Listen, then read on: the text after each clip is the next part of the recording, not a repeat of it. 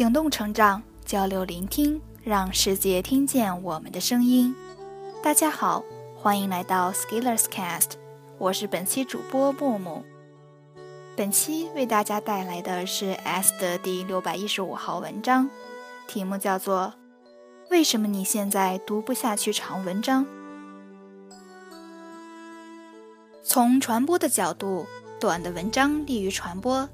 而且通常越通俗易懂的效果越好，因为就像很多人口中说的，这个时代节奏很快，所以人们在不停的应急响应。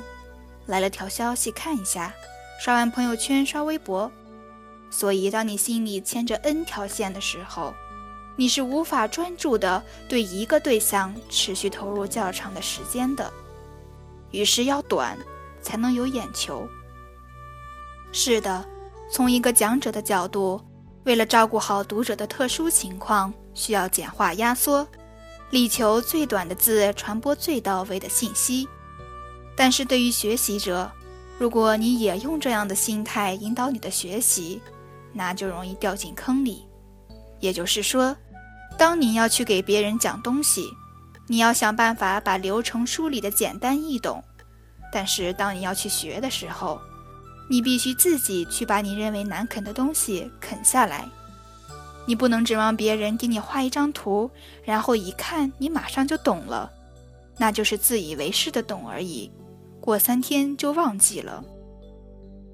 现在由于我们的耐心和专注力极其有限，我们很多时候是没有能力去读长文章的。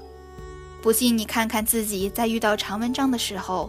是不是先收藏，想着以后再看，然后再也不看了？于是你骗自己好有进步一样，但是你有没有发现，刷了几年的朋友圈，看了那么多文章，水平还是没什么长进？为什么你现在读不下去长文章？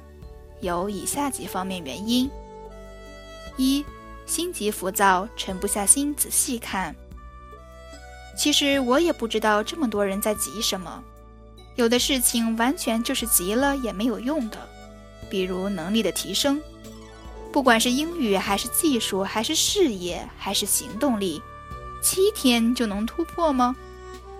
我们总是不愿意去做一些事情，而却像强迫症一样，企图仅仅通过知道一些东西得到提升。于是打开一个文章。看到长就关掉，而持续的思考都是通过长文章来体现的。比如一本书其实就是一系列篇长文章的整合，而无法阅读长文章也很容易造成思维的碎片。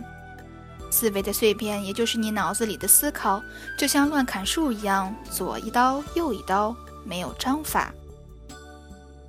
二，阅读能力退化，抓不住逻辑。我们看文章总是想要看到结论，但是我个人以为，分析的过程和逻辑其实往往更有价值。在这个场景下的结论，换一个条件可能完全不一样。而正是因为情况在变，背后的逻辑与分析方法才更有价值。同时，如果你抓不到作者的逻辑，很容易迷失作者在讲什么。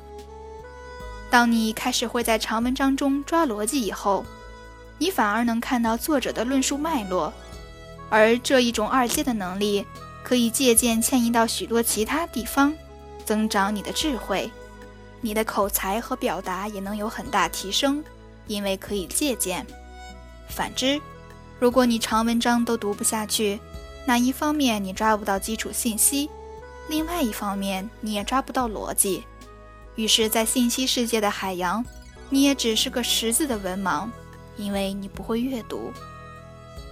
三，学习能力差，总想要有人讲。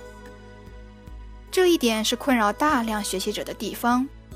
任何领域要深钻研，都是要下苦功夫的，而这个过程其实是一个人的旅程，谁也帮不了你的忙。但是我遇到很多人在学习上坡的过程中。一旦感受到困难，就希望有人能够手把手教。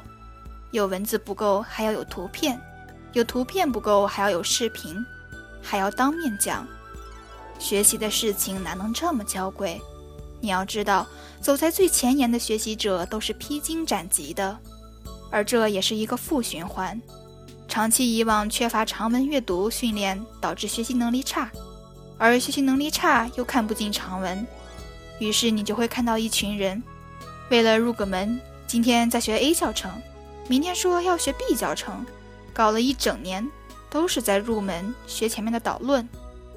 其实你如果先啃掉一本书，也就入门了，为什么要这么挑呢？大概因为平时从来读不下去长文。好了，本期的文章到这里就结束了，感谢您的收听，我们下期再会。